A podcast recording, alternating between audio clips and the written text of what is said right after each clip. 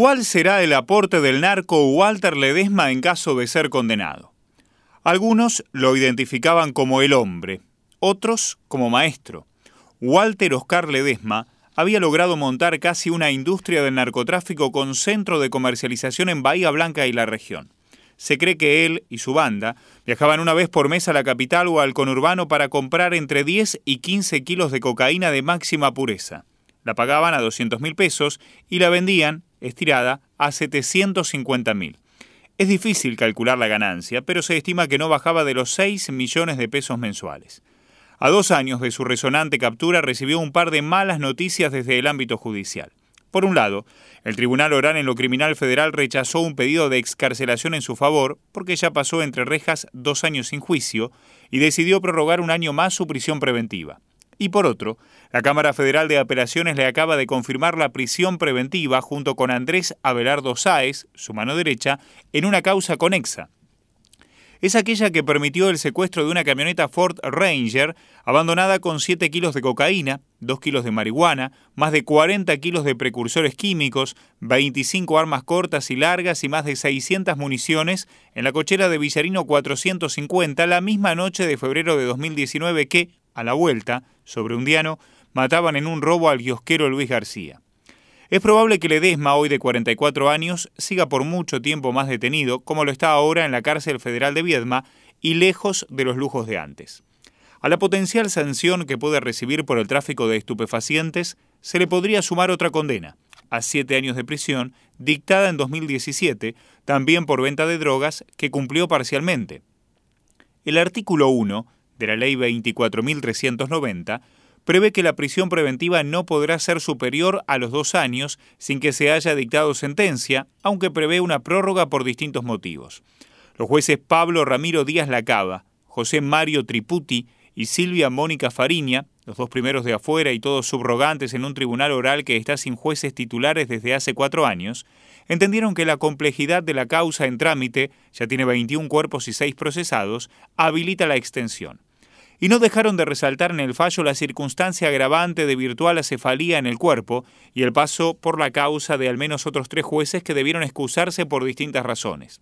También pusieron énfasis en las características del hecho, la declaración de reincidencia del acusado, la posibilidad de que, estando en libertad, pueda entorpecer la investigación o eludir la justicia y la potencial pena, que superará, seguramente, los ocho años de cárcel. El 14 de septiembre pasado se dispuso una instrucción suplementaria en la causa, mientras, por otro lado, agentes de la prefectura al mando del prefecto mayor de zona Félix Raúl Richilo continúan tratando de desentrañar el imperio construido desde la ilegalidad del delito. Este aspecto, el del lavado de activos, es clave porque, en caso de avanzar hacia una condena, los bienes que son resultado del narcotráfico podrán pasar a organismos del Estado para una utilidad pública. Ledesma aportaría nada menos que un 1.638.400 dólares, 329.111 pesos, 5.020 euros, 300 soles, la moneda peruana, y dos reales. Es el dinero que fue secuestrado durante los operativos y que hoy está depositado en una cuenta judicial del Banco Nación para que otorgue intereses. Pero además se podrán decomisar y eventualmente entregar a entidades o subastar varias propiedades muebles e inmuebles que surgirían de la actividad ilegal o cuyo origen se procura determinar en otra causa que está en trámite en el Juzgado Federal número 1 por el blanqueo de dinero sucio. Se trata de la cabaña en Montehermoso del Este, en cuyo altillo apareció oculta la millonaria cifra de dólares y otra de propiedades de ese complejo, un departamento en la avenida Costanera al 300, también de Monte, y dos departamentos en Thompson al 200 y Whitcomb al 1900, y dos viviendas en Parera al 4200 de Bahía Blanca. A su vez, averiguan la posible inversión de Ledesma en al menos cinco fideicomisos, tanto en nuestro medio como en el balneario, y la posible existencia de un campo, todavía no localizado, que se utilizaría para el fraccionamiento de la droga. Algunos investigadores creen que ese lote está en la zona cercana a los ex galpones de Agromax entre Bahía Blanca y Punta Alta, pero hasta ahora no pudo ser individualizado. Por otro lado, se analiza documentación de la posible adquisición de una manzana sin edificar en el balneario Sauce Grande, que podría haberle comprado al mismo ex policía exonerado, por su vinculación con el delito, que lo habría aguantado cuando estuvo prófugo antes de entregarse, entre fines de octubre y principios de noviembre del 2018. En el inventario, a su vez, se incluye el secuestro de varios vehículos, algunos de ellos de alta gama. En este último punto están acreditados un BMW 320, una camioneta Mitsubishi Outlander, una pickup Chevrolet Montana, una Ford Ranger, una Ford F100, un Honda Fit, una Toyota 4x4, un Peugeot 208, dos motos Honda y Yamaha, un cuatriciclo Sanela y una lancha con motor fuera de borda con droga fraccionada en su interior.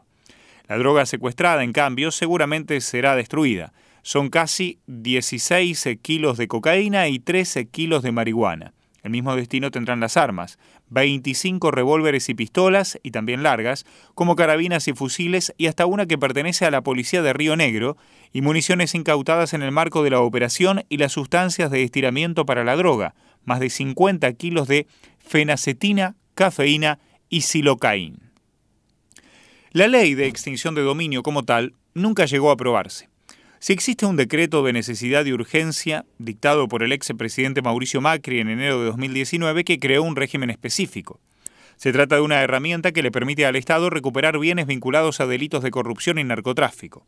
El gobierno de Cambiemos había intentado aprobarlo a través del Congreso en los primeros tres años de gestión, pero no obtuvo las mayorías necesarias. El DNU dispuso que la extinción de dominio debe tramitarse en el Fuero Civil y Comercial Federal, y que se puede activar este proceso una vez que existe una medida cautelar sobre los bienes presuntamente ilícitos en el proceso penal. De todas maneras, al no tener el decreto la fuerza de sustento de una ley, virtualmente no es tenido en cuenta por la justicia. Igualmente el Código Penal y otras normativas habilitan no solo a hacer cesar los efectos de un delito, sino a disponer del resultado económico de ellos, específicamente en el tema de narcotráfico. El Código Penal, en su artículo 23, prevé que en todos los casos que recayese una condena por delitos previstos en esa carta o en las leyes penales especiales, se decidirá el decomiso de las cosas que han servido para cometer el hecho y de las cosas o ganancias que son el producto o el provecho del delito. Esos bienes son en favor del Estado, salvo derechos de restitución o indemnización de damnificados o terceros. El artículo 305 del Código Penal, en tanto, faculta al juez a adoptar, desde el inicio de las actuaciones, medidas cauterales para asegurar la custodia, administración, conservación y ejecución de los bienes que sean producto o relacionados con los delitos. La ley de drogas, en tanto, le permite al juez destruir la droga en infracción y proceder al decomiso de bienes empleados para el delito y el beneficio económico obtenido, salvo que sean de un tercero, ajeno al hecho. También lo prevé la ley 26.052, que sirvió para desfederalizar la persecución al narcomenodeo. En el caso de Ledesma, será el Tribunal Oral Federal de Bahía Blanca, encargado de juzgarlo, el que definirá el destino de disposición de los bienes que seguramente quedarán en manos de la Corte para su destino final. Esta decisión puede adoptarse una vez que se haya cumplido la garantía del doble conforme, es decir, que exista una sentencia condenatoria y una confirmación de casación. Al momento de prorrogar, hace algunos días, la prisión preventiva de Ledesma, el tribunal bahiense consideró que alarma el incremento del crimen organizado y destacó la importancia de perseguir este tipo de delitos relacionados con el tráfico de estupefacientes por la inquietud que generan y especialmente por el daño social y la extensa potencialidad lesiva a la salud pública. El antecedente del cartel de Juárez. En la segunda parte de la década del 90, el cartel de Juárez, uno de los más poderosos en México, había desembarcado con fuerza en nuestro país para lavar dinero procedente de la venta de drogas a gran escala en los Estados Unidos, especialmente en Chicago.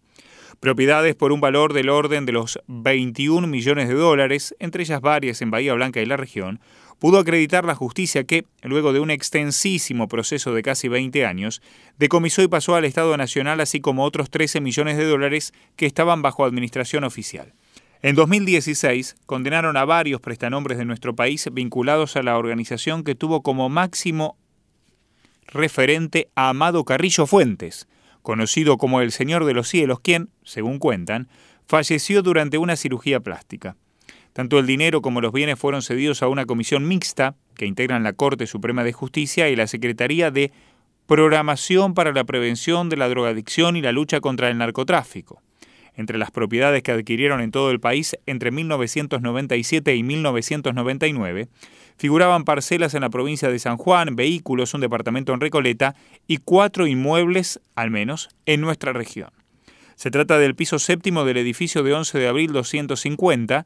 y la cochera de la planta baja, un campo de la firma Santa Venera Sociedad Anónima ubicado entre Coronel Rosales y Coronel Pringles, y las estancias El Espejo en Coronel Dorrego y El Estribo en Bajondo. El caso de Ledesma, lejos de tener la complejidad de una organización internacional como la de Ciudad de Juárez, podría convertirse en el segundo de mayor aporte en esta región.